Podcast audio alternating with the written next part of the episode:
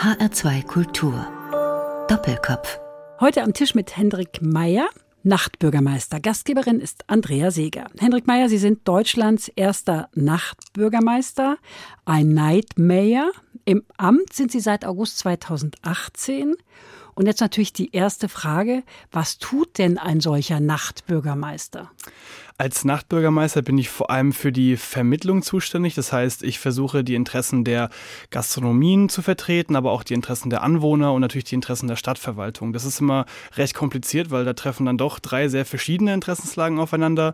Aber mein Job ist es eben da zu gucken, äh, dass das beste Kompromiss gefunden wird im Namen der Nachtkultur. Also natürlich steht immer das im Vordergrund, was dann am Ende dabei rauskommen soll. Und das ist dann meistens natürlich das Wohlergehen aller, die sich nachts aufhalten möchten. Mit wem haben Sie es denn in erster Linie zu tun? Also mit den Clubgängern, mit den Gastronomen, mit den Betreibern von Clubs, Kneipen und Bars, mit Kulturschaffenden, mit Anwohnern? Also kann man da sagen, mit denen habe ich mehr zu tun als mit den anderen? Oder mm. lässt sich das so nach einem Jahr gar nicht so sagen? Also im ersten Jahr natürlich viel mit Verwaltung, weil man erstmal gucken muss, okay, wie kriegt man denn eigentlich überhaupt eine Struktur da rein? Ich meine, das ist jetzt eine Position, die gibt es seit einem guten Jahr, die gibt es in anderen Ländern bereits auch, aber natürlich wurde die noch nie getestet in einer deutschen Behörde.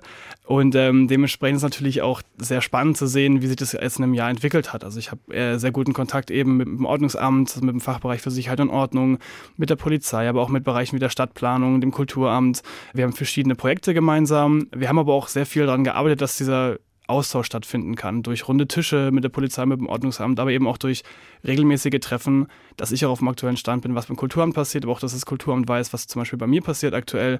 Und ich glaube, nur auf dieser Ebene, wo man dann auch vielleicht teilweise sogar freundschaftlich zusammenarbeitet, kann irgendwas stattfinden, weil wenn ich jetzt als Einzelkämpfer sozusagen losrennen würde und meine ganzen Punkte platzieren würde und von wegen hier Nachtkultur braucht dies und die Clubs brauchen das, so funktioniert das nicht. Das ist eine Arbeit auf Gegenseitigkeit und das ist mir wichtig, dass das gut gemacht wird. Wie sollen wir uns das vorstellen? Haben Sie ein Büro in der Stadtverwaltung oder schlagen Sie da regelmäßig auf? Also was weiß ich, Mittwochs und Freitags ist Sitzung und da ist Henrik Meyer dabei oder wie geht das? Genau, es gibt äh, sehr viele verschiedene Projekte, bei denen ich dann mit drin sitze in den Gremien, sei es beispielsweise eine Monitoringgruppe für den Jungbusch, bei der sehr viele, sag ich mal, Partner aus dem Stadtteil mit dabei sind. Das kann sein von Anwohnern, von Politikern, die im Bezirksbeirat sitzen. Für Nicht-Mannheimer, Jungbusch mhm. ist das Amüsierviertel, Richtig. das Viertel, in dem Sie auch wohnen. Richtig, genau. Das ist dann natürlich immer stadtteilbezogen, zum einen, aber natürlich auch themenbezogen. Also ich sitze jetzt nicht in ganz vielen verschiedenen politischen Ausschüssen mit drin, das darf ich auch gar nicht und ich finde auch, das sollte ich auch nicht weil ich bin politisch natürlich neutral. Ich werde mich jetzt nicht irgendeiner Partei zugehörig empfinden öffentlich. Natürlich habe ich meine eigene politische Meinung, aber die hat es auch an der Stelle gar keinen Sinn zu platzieren. Für mich geht es eher darum, so wie kann ich da mit Politik, mit Verwaltung arbeiten, um eben einen gemeinsamen Konsens zu finden, wie es in der Stadt mit Nachtkultur weitergehen soll. Also Sie nehmen an bestimmten Sitzungen teil. Genau. Und haben Sie auch Ihr Büro da? Das Büro ist in den Quadraten, aber nicht beim Rathaus, sondern ich arbeite ja für die kulturelle Stadtentwicklung. Das ist eine Teilstruktur von Startup Mannheim. Vor 15 Jahren wurde eben der Bereich Kultur- und Kreativwirtschaft sozusagen ausgegliedert in die MG, also Mannheimer Gründungszentren GmbH, eine hundertprozentige Tochter der Stadt Mannheim. Und ein Teil davon ist die kulturelle Stadtentwicklung, die sozusagen als Synergie zwischen Kulturamt und Wirtschaftsförderung agiert. Also in Mannheim sind andere Prozesse vorhanden als jetzt in anderen Städten. Deshalb funktioniert dieser Job in Mannheim auch sehr gut, wie ich finde. Warum sind da andere Prozesse als in anderen Städten? Mannheim war bis vor 30, 40 Jahren noch ein ganz starker Industrie- und Arbeitsstandort. Aber auch durch den Wegfall von viel Industrie hat man sich überlegt, okay, was sind denn so die neuen Themen, die man bespielen kann, auch eben als Stadt? Was gibt es denn da für eine Leitlinie? In welche Richtung kann man sich entwickeln? Und da hat sich Mannheim eben das Thema Entrepreneurship, also das Gründungsthema und Innovationsthema sehr stark auf die Fahne geschrieben. Und dementsprechend dann eben auch gemerkt, okay, wir haben hier sehr viele fähige Leute eben aus diesen Bereichen, Startup-Ökosystemen und haben versucht, durch diese neue Gründung einer GmbH sozusagen diesem Thema eine Plattform zu geben, dass man natürlich nicht neben, also nicht parallel in der Stadtverwaltung arbeitet, aber zumindest so dahin führend arbeitet, dass man sich gegenseitig unterstützt und sich gegenseitig ergänzt in dem, was man tut. Woher stammt die Idee des Nachtbürgermeisters? Ursprünglich aus Amsterdam. Und zwar vor gut sechs Jahren wurde es da eingeführt von Mirik Milan, den ich auch selber schon kennenlernen durfte auf verschiedenen Events. Sehr sympathischer Mensch, sehr ehrgeiziger Mensch. Hat man auch sehr schnell gemerkt, dass diese Nachtkultur und auch die Macher der Nachtkultur, sag ich mal, sehr progressiv arbeiten, also sehr, sehr viele Ziele vor Augen haben. Jetzt inzwischen auch mit einer eigenen Agentur, Vibe Lab nennt sich das, in der ganzen Welt rumgurkt sozusagen und dieses Thema natürlich auch in anderen Städten weltweit platzieren möchte. Also es gibt ja eine globale Nachtbürgermeisterbewegung inzwischen schon mit über 40 Städten, die so eine Position eingeführt haben, was sehr sinnvoll ist. Wir in Mannheim machen Dinge anders. Also wir haben natürlich auch nicht so wahnsinnig viele Einwohner. Wir haben es auch nicht so wahnsinnig. 300.000, ne? Das sind gut 300.000, genau. Mhm. Aber es ist nicht so wahnsinnig viel an kultureller Diversität wäre, glaube ich, das falsche Wort, aber natürlich hat es noch Ausbaubedarf, sonst wird es so eine Stelle auch gar nicht geben. Aber es geht jetzt nicht nur darum, neue Dinge einzuführen, sondern eher erstmal zu gucken, wo ist eigentlich der Bedarf und wo sieht eigentlich auch die Stadtbevölkerung gewisse Punkte, die verbessert werden müssen und wie kann man das am besten kuratieren, wie kann man sich am besten die Informationen von den Einwohnern holen, ohne jetzt, sage ich mal, sozusagen den Leuten vorzugeben, was sie zu konsumieren haben. das ist ja auch nicht meine Aufgabe. Also nichts vorzuschreiben. Genau. Henrik Meyer, Sie haben sich für diese Stelle beworben mit 40 anderen, das muss man mal sagen. Warum haben Sie die Stelle bekommen? Was bringen Sie denn mit? Ich glaube zum einen Neutralität. Bin ich aus Mannheim, bin jetzt aber inzwischen seit dreieinhalb Jahren dort wohnhaft und fühle mich auch schon zugehörig zur Stadt. Habe aber immer noch diesen Blick von außerhalb drauf. Ich komme gebürtig aus Nürnberg, habe da eben viel miterlebt und habe da auch schon sehr viel in Kulturzentren gearbeitet und auch gemerkt, okay, wie schwer es die Läden meistens haben und äh, wie schwer auch immer wieder diese Diskussion ist mit Anwohnern, aber auch mit der Verwaltung, um, sage ich mal, zumindest den Bestand zu sichern und nicht jetzt neue Dinge einzuführen, sondern irgendwie, dass sie überhaupt überleben können. Das ist der erste Knackpunkt. Und ich glaube, dann natürlich ein gewisses Maß an Naivität. Ich war damals 27 habe Ideen eingebracht in meiner Vorstellung, die andere nicht eingebracht haben, habe mir Gedanken gemacht, wie ich mein Mannheim sehen würde, kulturell und auch auf Sicht der Veranstaltungsseite, weil ich auch jetzt seit acht Jahren Veranstalter bin Veranstalter von Musikveranstaltungen, mhm. genau. Also ich habe eine Booking-Agentur seit zweieinhalb Jahren, bin aber Booking-Agentur für Bands? Für Bands, mhm. genau. Also wir schicken Bands auf Tour in ganz Deutschland und Europa, aber auch Einzelkonzerte organisieren wir mit diesen Bands. Daher bin ich eigentlich immer in diesem Kosmos schon gewesen. Seitdem ich denken kann, habe ich sowas gemacht und für mich war das dann auch einfach die logischste Schlussfolgerung. Ich habe mir zwar auch ein bisschen Zeit gelassen mit der Bewerbung und ich habe es dann eine Woche vorher abgeschickt, weil ich schon, man kennt das ja manchmal, also manchmal weiß man, hat, hat man das Gefühl, dass es gut passen könnte, aber dass es natürlich auch ein ganz, ganz krasser Einstieg ins Leben ist. Und als mir sicher war, dass ich das machen möchte, habe ich mich auch beworben und bin auch sehr froh, dass ich das jetzt machen darf. Krasser Einschnitt im Leben heißt, angestellt zu sein. Na, das bin ich, seitdem ich 16 bin. Der krasse Einschnitt ist eher das Leben natürlich auch in einer gewissen Öffentlichkeit, mit sehr vielen Menschen drüber zu sprechen, mit sehr vielen Konflikten und Problemen natürlich äh, konfrontiert zu werden. Ich habe natürlich auch in meinen Anwohnergesprächen, ist es dann meistens nicht nur Nachtkultur, was besprochen wird, sondern natürlich auch persönliche Schicksale. Für mich als jemand, der jetzt damit noch nicht so viel in seinem Leben konfrontiert wurde, ist natürlich auch schwierig, erstmal damit umzugehen. Ich bin kein gelernter Mediator. Meine Aufgabe ist natürlich auf allen Seiten irgendwie empathisch zu sein auf erster Linie, aber natürlich auch einfühlsam zu sein, weil ich muss auch hier auch rausfinden, was eigentlich der Grund ist, warum es zu Beschwerden kommt. Und meistens sind es dann wirklich private Gründe, die mit der eigentlichen Thematik nicht wirklich viel zu tun haben. Also Gibt es dafür ein Beispiel? Ja, also ein Beispiel ist, es hat sich äh, ein Pärchen beschwert über einen Barbetreiber in der Innenstadt, dass es zu laut wäre. Wir haben verschiedene Messungen durchgeführt. Wir haben einen Molltonteppich aufgehangen, sozusagen. Also das lindert auch nochmal den Schall, wenn die Türen sich öffnen, was ganz wichtig war. Wir haben die Boxen abgehangen, haben die neu ausgemessen. Er hat sich da sehr kooperativ gezeigt und die Beschwerden kamen weiterhin und am Ende im persönlichen Gespräch kam einfach raus, dass es nicht eigentlich an der Lautstärke lag, sondern einfach nur, weil der Betreiber schwul ist. Und dann sind wir aber bei einem Punkt, wo ich natürlich dann auch wieder in eine ganz andere Richtung argumentieren muss und natürlich auch mit den Menschen ganz, ganz anders reden muss, weil es ja in dem Moment auch gar nicht mehr um Nachtkultur geht. Und dann ist die Frage, bin ich da nicht vielleicht sogar etwas unterqualifiziert für? Weil das wäre eine Aufgabe für einen Psychologen. Natürlich muss ich aber dann in genau solchen Punkten weiterarbeiten und gucken, wie ich dieses Vertrauen, was ich natürlich zu den Menschen aufgebaut habe, weil die werden mir ja nicht einfach ohne Grund solche Geschichten erzählen, sondern die erwarten von mir natürlich auch Antworten oder zumindest versuchen sie von mir gewisse Lösungsansätze zu bekommen und dem möchte ich natürlich auch dann gerecht werden. Das ist nicht immer einfach. Sie ziehen nun nicht mit dem Bier in der Hand durch die Straßen Mannheims, so, sobald es dunkel wird. So stellen wir uns das jetzt mal nicht vor, sondern es ist mehr äh, Arbeit im Büro und auch aufsuchende Vermittlungsarbeit, nenne ich das mal. Kann ich das so benennen? Das kann man so benennen. Also tatsächlich ist meine Arbeit schon sehr viel außerhalb vom Büro. Also ich bin sehr froh, dass ich da einen Arbeitsplatz eben habe, wo ich mich dann morgens mit meinen Kollegen und Kolleginnen treffen kann, wo wir viel besprechen. Darüber hinaus sind es ganz viele andere Aufgaben, wo ich dann vor Ort bin, sei es mit Gastronomen in deren Betrieben, sei es mit Quartiersmanagern, die dann für die jeweiligen Stadtteile als, sag ich mal, Sozialarbeiter zuständig sind, dann in den jeweiligen Quartieren unterwegs bin es sind ja immer Situationen, wo man argumentieren muss, wo man einfach lernt, in Konflikt zu gehen, den aber nicht ausarten lässt, sondern wirklich versucht, anhand von Argumenten eine Lösung zu finden. Und das bringt mir als Person gerade extrem viel. Sie haben vorhin gesagt, angestellt sind Sie, seitdem Sie 16 sind. Wieso das? In verschiedenen Verhältnissen. Also ich arbeite eigentlich schon immer für mein Taschengeld nebenbei oder sei es dann eben auch in verschiedenen Jobs. Also ich habe auch schon im, im, Bachelor nebenbei noch gearbeitet, habe da dual studiert, danach auch selbstständig noch als Eventmanager gearbeitet und habe da eben recht viel Erfahrung schon sammeln können, sowohl auf Seiten des Angestelltenverhältnisses, aber eben auch in der Selbstständigkeit, was mir wichtig war, eben auf eigenen Beinen zu stehen. Eine Zeitung schrieb, Sie erinnern an den walisischen Fußballstar Gareth Bale, blond tätowiert mit Dutt. Sie haben gar keinen Dutt. Nee, der musste weichen. Das war mir dann doch im Sommer etwas zu heiß. Sie seien sehr kommunikationsfähig, begrüßen ihre Klientel mit High-Five-Handschlag und kurzer Umarmung. Gehört denn diese Szenetauglichkeit auch zum Job, Hendrik Meyer? Auf jeden Fall. Ich komme ja direkt aus der Szene. Ich bin auch betreue auch noch zwei andere Läden in Mannheim, also zwei weitere Clubs, mit denen ich sehr viel zu tun habe, wo wir Konzertveranstaltungen, aber auch Clubveranstaltungen organisieren. Für mich ist wichtig, dass ich halt von den Leuten auch angenommen werde als Ansprechpartner und nicht nur der Typ bin, der jetzt dann dadurch die Straßen läuft und so tut, als ob er irgendwas zu sagen hätte, sondern das ist was, was mir die Leute zuschreiben sollten und nicht, was ich mir selber auf die Fahne schreibe. Und das ist, glaube ich, ein langer Prozess, bis man da erstmal hinkommt und deshalb ja, ist mir wichtig, dass ich mit denen einfach auch ein persönliches Verhältnis habe und das habe ich auch. Also ich kann auch mit den Leuten über Familie, über Probleme reden, die jetzt außerhalb von dem Job stattfinden, weil das irgendwo auch Freunde sein müssen, weil sonst ist dieses Vertrauen, glaube ich, also für mich persönlich nicht so gegeben. Also ich habe das gern, wenn ich mit den Leuten gut bin. Sie wohnen selber in einer WG im Jungbusch, Jungbusch genau. dem Ausgehviertel Mannheims. Von 9 bis 18 Uhr vermitteln Sie zwischen verschiedenen Parteien als Nachtbürgermeister. Sie nehmen zur Arbeit immer eine Kladde mit, in die schreiben Sie alles hinein. Wenn Sie abends ausgehen, nehmen Sie die Kladde mit oder lassen Sie die zu Hause?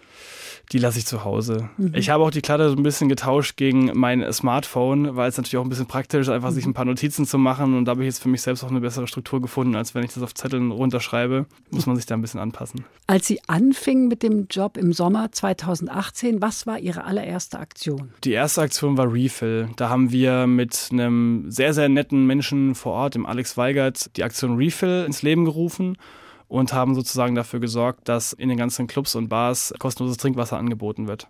War ein heißer Sommer. War ein heißer Sommer, ja. Wurde auch gleich gut aufgefasst, auch von anderen Parteien, von anderen Politikern, die gleich gesagt haben, hier, das müssen wir auch machen und das haben wir immer schon gefordert, was natürlich auch für mich sehr positiv gesehen ist, weil ich natürlich nicht direkt über Politik gehen muss und über, über, über ähm, den Gemeinderat, sondern manchmal einfach Dinge über den Gemeinderat hinweg entscheiden kann. Wenn ich einfach direkt zur Verwaltung gehe, Antrag stelle und dann dementsprechend das umsetzen kann mit ein bisschen Nachdruck, aber kann halt so nicht immer sein. Es muss auch manchmal ein Politikum sein, wenn es um größere Themen geht. Wir reden nicht nur in dieser Sendung, wir hören auch Musik, die Sie uns mitgebracht haben. Ausgewählt haben Sie als erstes von der Gruppe Fiebel vom Album Kommissar das Stück Medikament. Mhm. Worum handelt es sich? Also bei Medikament geht es für mich um bestimmte Bewusstseinszustände, gar nicht mal Drogen initiiert, sondern eben die einfach einem im Leben begegnen. Und ich finde auch die Gruppe Fiebel schafft es sehr, sehr gut, genau diese Zustände einem auch bildlich vor Augen zu halten. Und dementsprechend habe ich diesen Titel ausgewählt gewählt, weil ich ihn sowohl musikalisch als auch textlich sehr anspruchsvoll und sehr, sehr gut finde.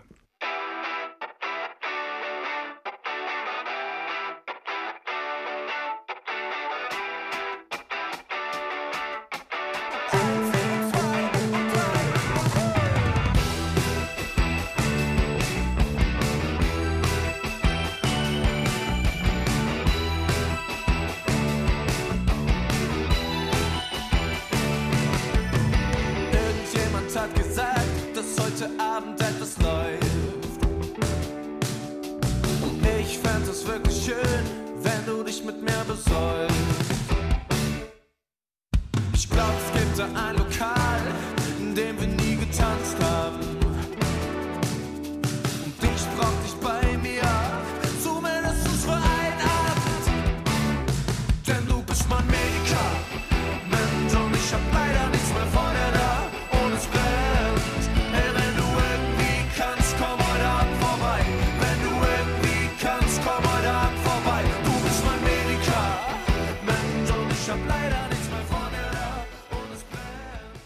Fibel mit dem Titel Medikament. Sie hören den Doppelkopf in H2 Kultur heute am Tisch mit Hendrik Meyer, Deutschlands erstem Nachtbürgermeister. Gastgeberin ist Andrea Seeger.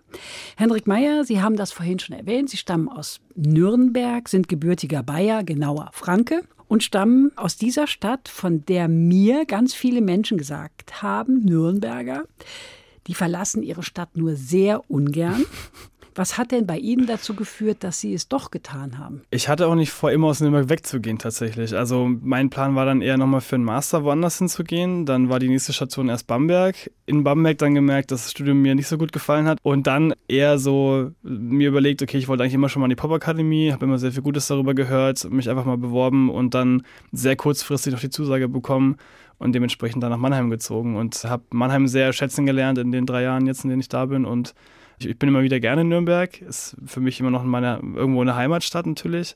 Aber Heimat lässt sich auch, glaube ich, oft mit Menschen eher in Verbindung bringen als mit geografischen Orten. Also. Mannheim, eine Industriestadt, jedenfalls war sie das mal zwischen Rhein und Neckar im Dreiländereck Baden-Württemberg, Rheinland-Pfalz und Hessen. Als ich das erste Mal nach Mannheim kam, fiel mir auf, dass die Straßennamen fehlen. Da waren mhm. nur diese Quadratbezeichnungen. Mhm. Ist das in der ganzen Stadt so? Nee, nur in den Quadraten. Also man hat da außenrum noch andere Stadtteile wie in Lindenhof oder die Schwetzinger Vorstadt, auch gerne äh, Schwefo genannt, oder in Neckarstadt West und Ost und der Jungbusch eben. Da gibt es keine quadratischen Namen, aber das ist tatsächlich eher was nur in, den, in der Innenstadt, also in den Quadraten tatsächlich stattfindet. Sie haben in Mannheim studiert an der Pop-Akademie. Mhm. Die ist auch ziemlich einzigartig, oder? Die ist tatsächlich sehr einzigartig, hat sehr, sehr kleine Studiengänge. Das sind 20 Leute pro Semester, fangen auch nur einmal im Jahr an in den Studiengängen. Es gibt verschiedene Studiengänge da, eben Musikwirtschaft im Bachelor oder Musik- und Kreativwirtschaft im Master. Den habe ich gemacht. Habe da 2016 angefangen und äh, letztes Jahr dann mit meiner Masterarbeit abgeschlossen. Was heißt denn Musik-Kreativwirtschaft? Eigentlich ist die Musikwirtschaft ein Bestandteil der Kreativwirtschaft und die Kreativwirtschaft wurde vor ein paar Jahrzehnten mal definiert nach Richard Florida. Das war ein Wissenschaftler aus dem Vereinten Königreich und der definiert eben verschiedene Teilbereiche einer kreativen Wirtschaft. So wie können wir mit Kreativität sozusagen Geld verdienen.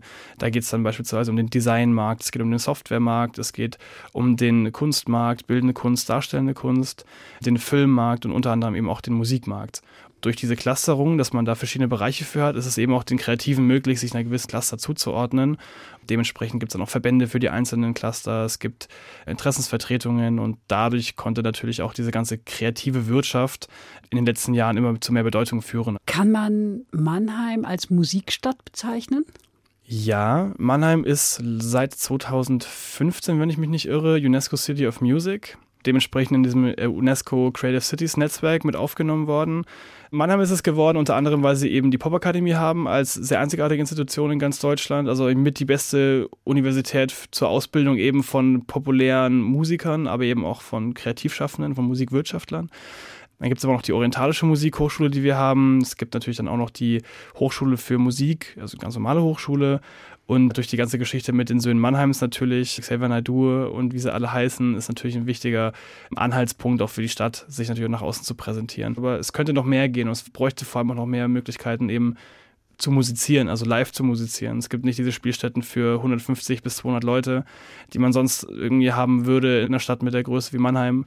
Und da gibt es auf jeden Fall noch Nachholbedarf. Sie haben vorhin gesagt, als Nürnberger, also als Mann von außen, schauen Sie neutral auf die Stadt. Wie sehen Sie die Stadt? Was gefällt Ihnen an Mannheim zum Beispiel? Für mich persönlich ist Mannheim einfach sehr authentisch. Also ich habe selten eine Stadt erlebt, die so sagt, was sie denkt und so das fordert und tut, was sie für richtig hält. Das kann in alle Richtungen gehen. So bestes Beispiel ist, wenn man mal zum SV Waldhof Mannheim geht, zum Fußballverein, die jetzt in der dritten Liga spielen. Da trifft man wirklich sämtliche Schichten dieser, dieser, Bevölkerung auf sehr, sehr engem Raum. Alle können gut miteinander irgendwie.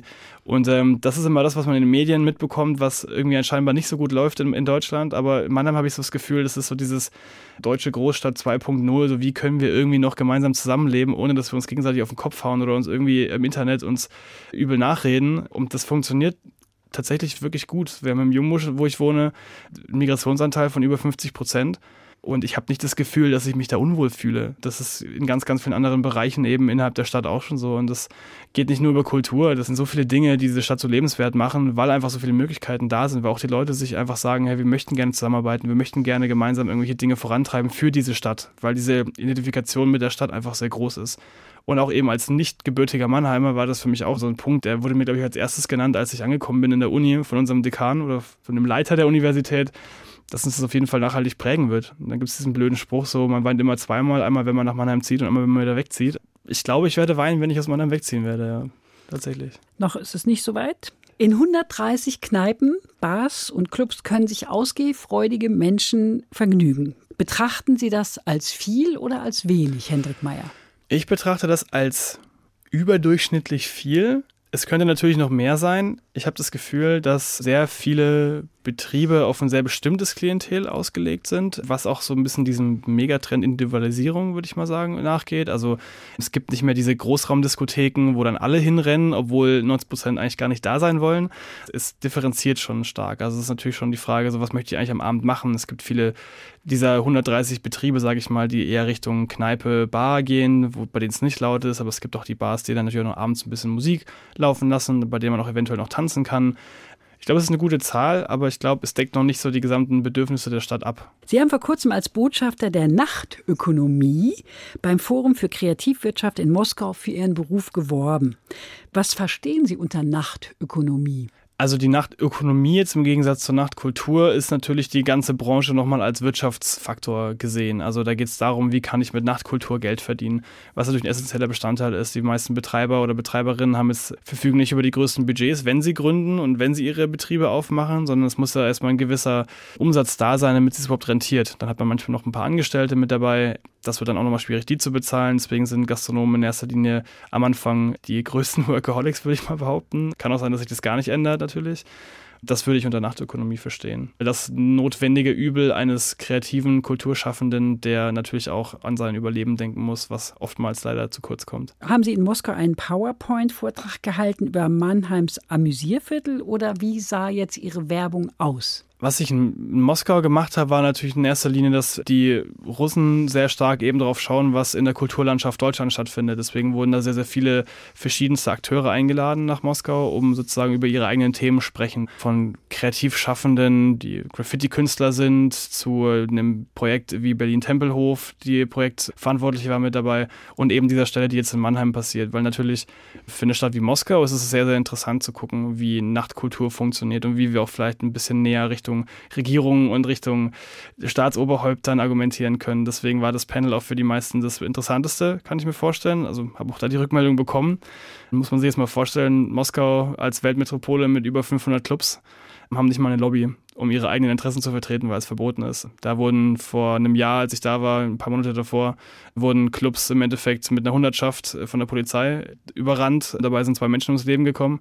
Club heißt Rabica, wurde darauf geschlossen und die Betreiber haben sich zwei Monate später einen neuen Club aufgemacht und saßen dann halt genau in dem Zeitpunkt auf diesem Panel und haben mich halt gefragt, was sie dagegen machen können. Natürlich ist man da in erster Linie überfragt, aber was man da argumentiert, ist natürlich, dass die Leute versuchen sollen, zumindest und das halt in jeder Lebenssituation für ihre Rechte einzustehen und halt natürlich auch versuchen, Lobbys zu gründen, Interessensgemeinschaften zu gründen, um eben ihre Interessen gemeinsam nach außen zu tragen, weil nichts anderes machen wir dabei ja.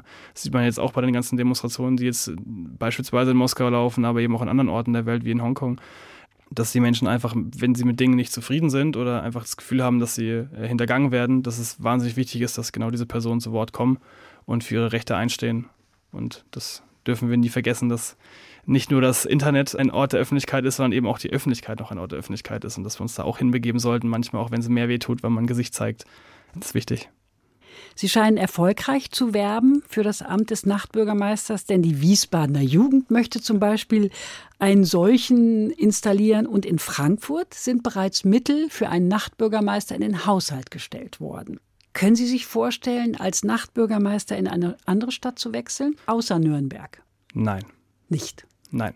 Gleich geht es darum, was Sie schon alles erreicht haben. Das ist nämlich ganz schön viel. Darüber sprechen wir gleich. Aber wir sprechen auch darüber, womit Sie nicht durchgekommen sind. Aber erst hören wir noch eine Musik, die Sie uns mitgebracht haben, nämlich von der Gruppe International Music, das Stück Metallmädchen von dem Album Die besten Jahre. Was ist das für eine Band? International Music ist total verrückt, die finde ich super. Ich habe die letztes Jahr irgendwann mal, ich glaube, das war beim Reeperbahn Festival bei der ähm, Awardverleihung vom Pop NRW Preis Nee, das war auf der CO Pop, es war in Köln, genau. Und ich war total fasziniert. Das ist deutschsprachige Musik, die sehr, sehr stark an die 80er, 90er erinnert, aber so frisch daherkommt, dass sie eigentlich gar nicht mehr diesen Retro-Anstrich braucht, weil sie irgendwie eine komplett neue Zeit definiert. Klingt so ein bisschen wie Krautrock. Ja, es geht, es geht in die Richtung Krautrock, auch so ein bisschen dieses ganze äh, Post-NDW, so Rio Reiser, wenn er irgendwie vielleicht nochmal einen draufsetzen würde, so in die Richtung. Ähm, also es hat extrem viel Charme und auch die beiden äh, Protagonisten, die in der Front stehen, so, die nennen sich außerdem noch äh, Düsseldorf Düster Boys,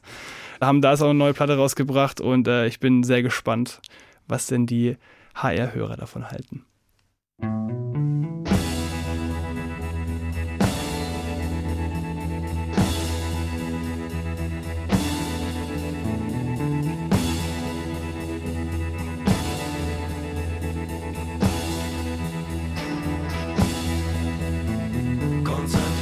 circles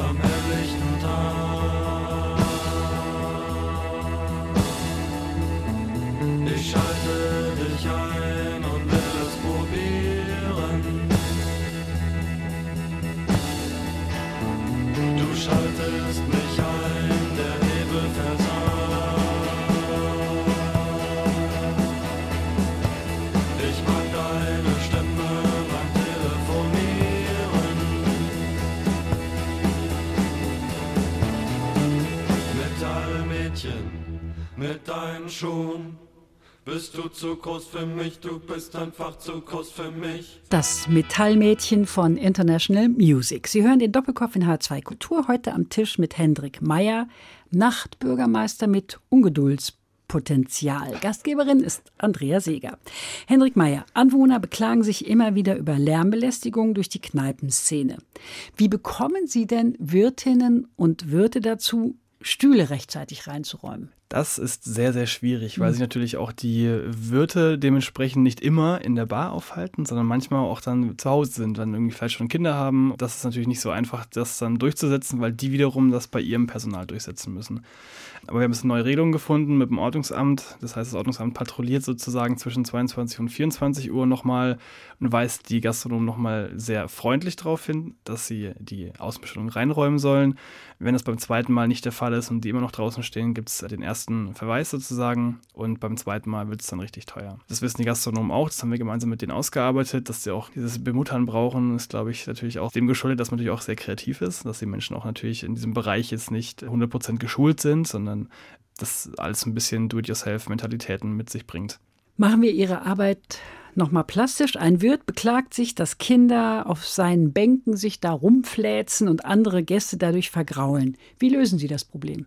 Kann ein Problem sein. Ein Wirt kann auch damit spielen, indem er beispielsweise den Kindern äh, sozusagen Malunterlagen hinlegt und die Kinder ablenkt davon. Ich meine, das ist ein anderes soziologisches Phänomen, würde ich behaupten, dass natürlich äh, Kinder, die abends äh, noch in einem Stadtteil unterwegs sind, wo sich sonst auch sehr, sehr viele Leute aufhalten und Alkohol trinken, erstmal gar nichts zu suchen haben. Das ist das eine. Wenn diese Kinder aber unterwegs sind und die Eltern ihrer Aufsichtspflicht sozusagen nicht nachgehen, wäre es für uns und so für die Gastronomen natürlich das andere, die Kinder ein bisschen zu beschäftigen und das machen sie auch. Also da gibt es Möglichkeiten, wie sie sozusagen die Kids so ein bisschen von der Straße fernhalten. Das ist ja meistens so, wenn ihr Kindern langweilig ist, dann flitzen sie rum und pöbeln vielleicht ein bisschen oder wie auch immer. Es gab eine andere Situation mit feiernden Burschenschaftern und lärmgeplagten Anwohnern. Wie sind Sie da vorgegangen? Das war sehr, sehr spannend. Da haben wir tatsächlich ein Gespräch zustande bekommen. Erst ich mit dieser Burschenschaft und dann aber auch noch mit dem Anwohner sozusagen ja, wir haben, wir haben darüber gesprochen. Die Studenten, die haben das wahrgenommen, dass es so ist. Natürlich haben sie sich ein bisschen beschwert am Anfang, von wegen so, ja, was soll das denn? Wir sind noch jung, soll er halt irgendwie wegziehen, wenn es ihm hier zu laut ist. Jedenfalls haben wir dann mit den Leuten eben gesprochen und ähm, konnten es dann so lösen, dass sie dem Herrn eine Flasche Sekt vor die Haustür gestellt haben. Der hat sich darüber wiederum so gefreut, dass er dann, als wir einen Termin hatten am nächsten Tag, äh, eigentlich gar nicht mehr wirklich drauf eingegangen ist, nur gemeint hat so, naja, es sind ja junge Leute, so, die können ja ein bisschen Spaß haben und ähm, hat mir dann auch angeboten, dass ich irgendwie, äh, weil seine Frau dann krank war, ob ich mit ihm in den Urlaub fliegen möchte nach Florida. Es war, war irgendwie ein bisschen absurd. Das war sogar mein erstes Gespräch.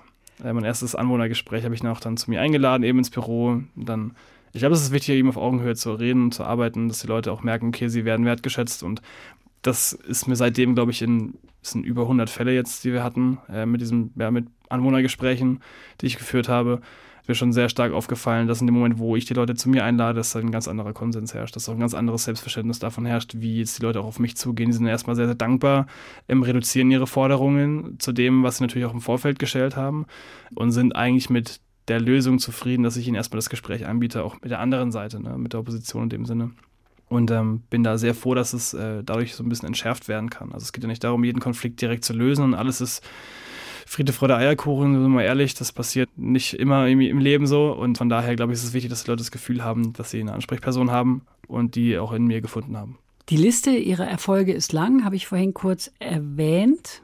Also es gibt Konzerte in U-Bahn, Tunneln, Initiative für öffentliche Toiletten.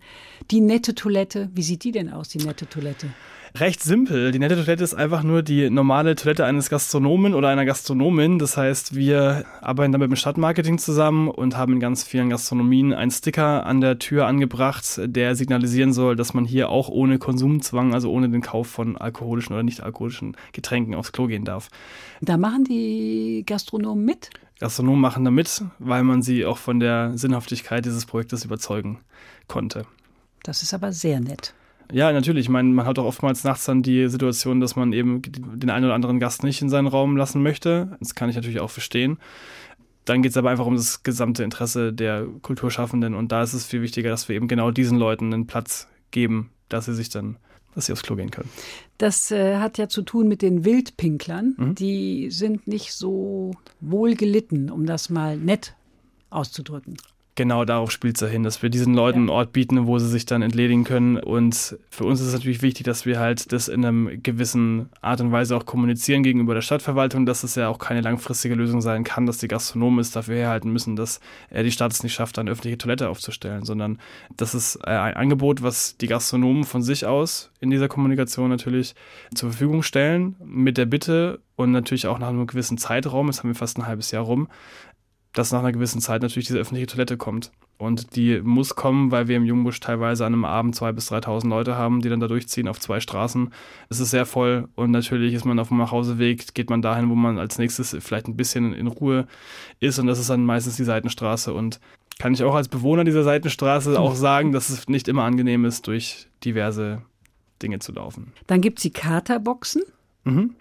Genau, die Katerboxen, die haben wir letztes Jahr zum Nachtwandel mit eingeführt. Also die Nachtwandel-Katerbox wird, es dieses Jahr auch wieder geben. Das ist eine kleine Pappbox. Da haben wir dann Kondome drin, wir haben Brühwürfel drin, wir haben Teebeutel drin und wir haben Traubenzucker drin. Und es sind eigentlich alles diese Bestandteile, die man ähm, gegen einen Kater sozusagen verwenden kann. Also Alkohol Kondome wirkt, gegen Kater. Alkohol wirkt enthemmend. Da sollte man vielleicht so. dementsprechend äh, vorsorglich sein. Aber alles andere natürlich wie ein Traubenzucker, wie ein Teebeutel. Also man verliert sehr viele Salze, man verliert sehr viele Flüssigkeit beim Alkoholkonsum und all diese Dinge muss man eben in Betracht ziehen, wenn man Alkohol konsumiert. Also es geht natürlich wiederum da auch um das große Ganze, sag ich mal, einen vernünftigen und verantwortungsvollen Gebrauch und Konsum von Alkohol. Da sind wir schon bei, ist Luisa hier? Mhm. Luisa, da geht es ja prinzipiell darum, dass es eine Initiative ist gegen sexuelle Belästigung von Mädchen und Frauen in Bars und Clubs, was nach wie vor noch ein Thema ist. Ich glaube, viele Menschen sind schon sehr gut sozialisiert, was den Umgang eben angeht, im Zwischenmenschlichen, das auch ein klares Nein, auch ein klares Nein bedeutet. Für viele ist es aber eben noch ein Thema, was sie lernen müssen, vor allem für viele junge Leute. ist Es noch sehr wichtig, dass man denen das wiederum ins Gedächtnis ruft und da gibt es eben die Initiative Ist Luisa hier, bei denen wir diverse Clubs und Bars eben in Workshop-Formaten schulen, dass ähm, eine Person an die Bar gehen kann, nach Luisa fragen kann, sozusagen dann die Person hinter der Bar genau weiß, okay, die Person wurde gerade sexuell belästigt, wir müssen sie in eine Art Sicherheitsraum nehmen, dann wird die Person beispielsweise ins Lager gebracht und in Mannheim haben wir jetzt seit September ähm, das sogenannte Frauennachttaxi, das heißt, jede Fahrt einer Frau zwischen 22 und 6 Uhr morgens wird mit 7 Euro subventioniert. diese Kombination daraus versuchen wir natürlich dann auch zu nutzen, um zu sagen, hey, es gibt Möglichkeiten, wenn man sich als Frau belästigt fühlt, dass man eine Ansprech Partner, Ansprechperson hat eben in der Bar und sie sich nicht seinem Schicksal hingeben muss. Klingt natürlich blöd, aber viele lassen sich das dann über sich ergehen und gehen dann lieber nach Hause, haben aber ein schlechtes Erlebnis am Abend und es muss nicht sein. Natürlich wird das Erlebnis durch ein Gespräch nicht 100% besser gemacht, aber man kann es reflektieren, man kann es verarbeiten und das ist ein wichtiger Punkt. Wissen Sie, Hendrik Meyer, wie viele Fälle es gegeben hat in einem Jahr jetzt? Ich weiß von zweien, die explizit nachgefragt haben. In einer Bar war das ich habe auch mit der einen Gruppe von Frauen noch danach ein Gespräch geführt. Das hat, glaube ich, den Personen auch sehr gut getan. Wir haben sehr lange gesprochen und äh, haben dementsprechend auch diese ganze Situation mit diesem Frauennachttaxi noch ein bisschen beschleunigen können, was eigentlich erst für einen Monat später geplant war, konnten das noch ein bisschen schneller durchbringen. Man gibt dem Thema erstmal eine gewisse Öffentlichkeit und darum geht es ja auch so. Ich kann es nicht, sage ich mal, Einzelschicksale permanent äh, aufarbeiten und mich denen so widmen, wie man sich denen widmen müsste, aber ich kann dafür sorgen, dass diese Themen Gehör bekommen. Und das ist, glaube ich, dann auch meine Aufgabe, dass ich sage, okay, ich kommuniziere diese Themen in der Öffentlichkeit, was natürlich den Menschen in der Hinsicht auch gut tut, weil sie, ja, weil sie gehört werden. Und Zerbrechen von Glas? Da arbeiten Sie auch dran, gegen das Zerbrechen natürlich, Gegen nicht für das Zerbrechen. Genau. Wichtiger Unterschied. Das eine ist nämlich sehr äh, gut für meine Arbeit und das andere ist sehr, sehr hinderlich für meine Arbeit. Ja, wir haben eigentlich als eine der ersten Aktionen letztes Jahr die Pfandkiste eingeführt. Das ist eine Initiative aus Hamburg.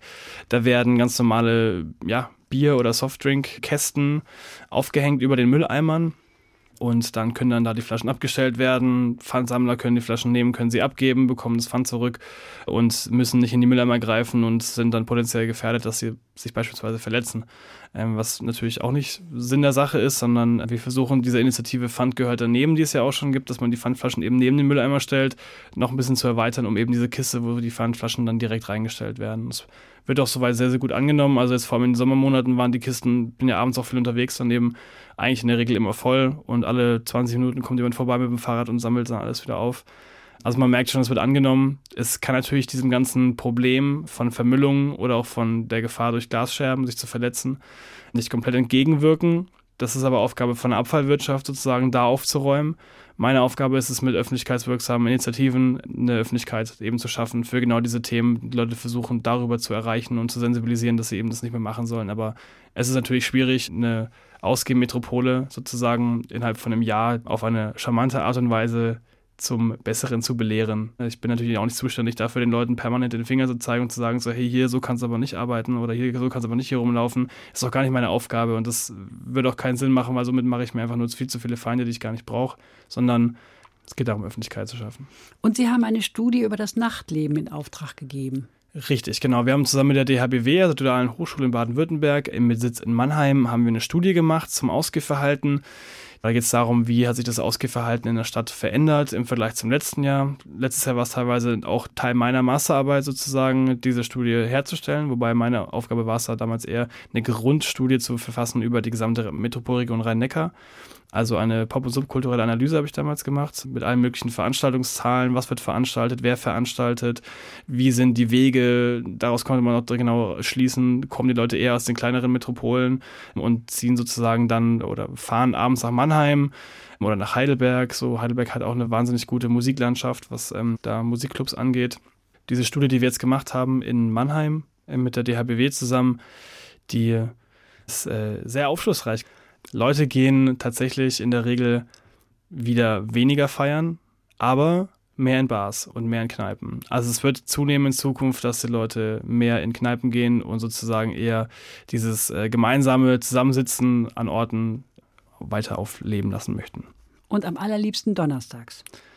Unter anderem auch am allerliebsten donnerstags. Ja, Studentenstadt ist ja meistens so, wenn die Leute dann am Wochenende nach Hause fahren, dann trifft man sich am Donnerstag nochmal, wenn man Freitag wenig Klausuren hat. Genau. genau. Das war immer der Hauptausgehtag. Ja. Donnerstags. Sie haben nicht alles durchbekommen, Hendrik Meyer, den Blitzer zum Beispiel nicht. Was mhm. möchten Sie denn mit dem Blitzer?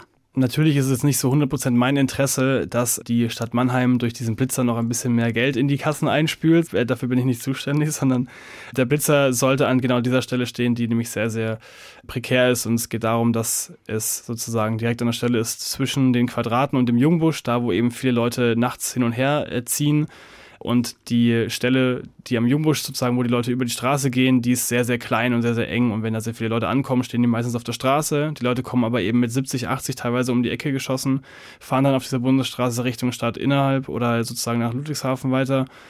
Und da haben wir recht viele Probleme, dass es äh, einfach häufig zu beinahe Unfällen kommt. Das ist vor zwei Jahren noch jemand gestorben. Ich sehe es aber selber, dass, dass das Potenzial einfach so hoch ist, dass es da bald wieder kracht, dass wir diesen Blitzer gefordert haben. Natürlich kostet so ein Blitzer sehr, sehr viel Geld. Im Wie Unterhalt. Ist denn so ein Blitzer? Ja, so im Schnitt 30.000 Euro plus nochmal 2.000 monatlich für den Unterhalt. Summa summarum. Euro Unterhalt? Genau, muss ja betrieben werden. Boah. Ja, betrieben, gewartet, ausgetauscht und so weiter. Genau, und das ist natürlich ein Politikum in irgendeiner Art und Weise. Das Geld müsste halt von der Stadt zur Verfügung gestellt werden, auf Zuruf vom Gemeinderat. Bin aber da auch ganz zuversichtlich, dass man das machen könnte jetzt mit einer grün-roten Regierung sozusagen in Mannheim oder einer, einer Mehrheit mit grün-rot-rot, die das eventuell durchbringen könnten. Es bleibt spannend. Mit ihrer Arbeit scheinen die Verantwortlichen zufrieden zu sein. Die Stelle ist verlängert worden und sie bekommen eine Praktikantenstelle dazu und einen Night Scout. Was sollen die denn machen, die beiden? Also seit August arbeite ich schon mit meinem Praktikanten zusammen, mit dem ich sehr zufrieden bin. Der ist vor allem jetzt gerade in den nächsten Monaten oder auch in der Zeit für die NÖC zuständig, also für unsere Nachtkulturkonferenz. Macht da eben viele Design, grafischen Geschichten, Social Media. Der betreut auch andere Projekte noch von uns, wie beispielsweise auch die Placemaking-Konferenz. Und genau, ist im Endeffekt sozusagen arbeitet immer zu, weil unsere Themen werden auch immer größer, unsere Aufgabenbereiche werden immer größer und da hat es sehr viele Vorteile, wenn man eine Person hat, die sozusagen die, die Arbeit, die dann sozusagen abfällt, entgegenzunehmen. Und das haben wir auch mit der Position des Night Scouts eingeführt, die im September angefangen hat. Mit der bin ich auch sehr zufrieden. Die ist aber in erster Linie dafür zuständig, dass sie mir neue Informationen über entstehende Szenen, über Kollektive, über Ausgehstrategien, wie auch immer man das nennen möchte, so beibringt und näher bringt, die sich jetzt prinzipiell nur auf Mannheim beziehen. Wir haben ja mit dieser Ausgehstudie ganz gut abgedeckt, was in Mannheim, Heidelberg und Ludwigshafen stattfindet. Allerdings ist es natürlich auch für uns interessant, wie können wir auch unsere Inhalte, also bei uns spreche ich dann von der äh, kulturellen Stadtentwicklung und von Startup Mannheim, weil wir natürlich sehr viele Gründungszentren haben. Wir haben ein wahnsinnig großes Gründungsangebot für alle möglichen Akteure und möchten natürlich auch dieses Angebot an den Nachwuchs liefern. Und deshalb ist sie da, dass sie zum einen unsere Informationen weiterbringt, aber auch mir neue Informationen bringt für meine Arbeit und dass ich gucken kann, okay, wer ist eigentlich alles da, der potenziell mit mir arbeiten möchte und ja, neue Themen auf die Karte bringt. So. Macht Sinn. Bevor jetzt Menschen neidisch werden, Sie arbeiten 28 Stunden in der Woche für den Job als Nachtbürgermeister. Das wenden Sie auf, 28 Stunden in der Woche und Sie bekommen 1400 Euro netto. Ist das richtig? Es ist faktisch richtig. Ich werde für 28 Stunden in der Woche bezahlt. Tatsächlich arbeite ich schon 40 bis 50 Stunden die Woche. Dann ist es aber ganz schlecht bezahlt. Ich bin in erster Linie froh, dass es bezahlt ist, was man ja in der Kultur eigentlich gar nicht sagen darf, ne? Aber es ist tatsächlich der Fall für so eine doch sehr neue Stelle, dass es auch nochmal aufgestockt wurde, zweifach schon. Und ich muss auch ganz ehrlich sagen, ich bin super zufrieden damit, dass ich es das machen kann. Und ich glaube, es macht sehr, sehr viel Sinn. Und dementsprechend werde ich jetzt keine Zeit verschwenden, damit irgendwie große Gehaltsforderungen zu stellen, sondern in erster Linie erstmal diesen Job gut machen. Und wenn man dann merkt, okay, es hat einen großen Mehrwert, ich glaube, das passiert dann schon von alleine. Das soll mhm. jetzt nicht auch noch meine Aufgabe sein, da jetzt nochmal groß am Gehaltsrad zu drehen. So, das ähm, müssen die Leute dann schon entscheiden. Oder ich muss die Konsequenzen daraus ziehen. Was wünschen Sie sich, Hendrik Meyer? Dass es eine Vollzeitstelle wird und dass es in anderen Städten in Deutschland genauso passiert. Dass andere Städte auch einen Nachtbürgermeister bekommen oder Nachtbürgermeisterin und dass die Nachtkultur mehr Seriosität und Professionalität zugespielt bekommt. Weil ich glaube, genau darum geht es, dass wir unsere Interessen vertreten können, aber eben auch zeigen können, dass wir jetzt nicht der böse Bruder des Tages sind, sondern dass wir einfach ähm, auch ein gewisses ja, Interesse haben, eben. Die Nacht ist aber eigentlich eher eine Schwester. Ja, stimmt. Kann man auch so sagen. Dann ist es eben die äh, Schwester, die böse Schwester des Tages. Wir haben noch eine Musik von Ihnen, die Sie uns mitgebracht haben, nämlich The Outfield von The Night Game, einer amerikanischen Band. In Deutschland kennen viele Leute diese Gruppe auch außerhalb der Musikszene, weil die nämlich einen Auftritt hatten in der Soap Gute Zeiten, schlechte Zeiten. Ach was. Ja. Das wusste ich gar nicht. Das höre ich jetzt zum ersten Mal. Ich kenne die Band nämlich eher daher, dass ich früher in meinen äh, Jugendjahren sehr viel Pop-Punk gehört habe und da gab es eine Band, die heißt Boys Like Girls und da war ich riesen Fan von, als man noch so ganz lange dunkle Haare hatte und sich die gefärbt hat. Und der Sänger davon ist jetzt eben der Sänger von dieser Band und ähm, das war letztes Jahr eigentlich so bei mir und meinem Freundeskreis so der absolute Sommerhit und deshalb habe ich mir gedacht, das wäre doch jetzt ein schöner Abschluss, diesen Song nochmal mit reinzubringen. Bevor wir das jetzt hören, sage ich danke, Hendrik Meyer, für das Gespräch über einen Beruf, den ich noch nicht kannte. Viele Hörerinnen und Hörer werden ihn auch nicht gekannt haben. Jetzt wissen Sie ein bisschen besser Bescheid über den Beruf des Nachtbürgermeisters. Danke auch Ihnen fürs Zuhören, sagt Andrea Seeger.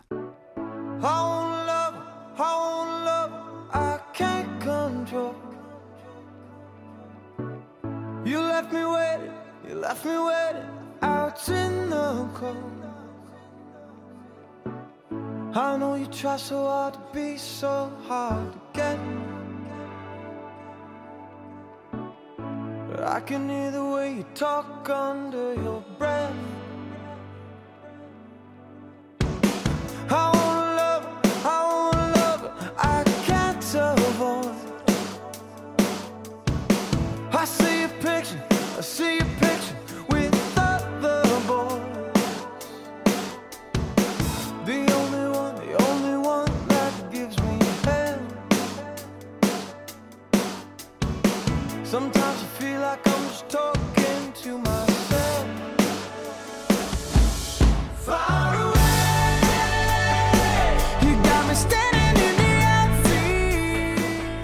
Das war HR2 Kultur Doppelkopf. Aus urheberrechtlichen Gründen müssen wir Musiktitel in unserem Podcast-Angebot ausblenden. Weitere Sendungen, die Sie jederzeit hören können, finden Sie auf hr2.de.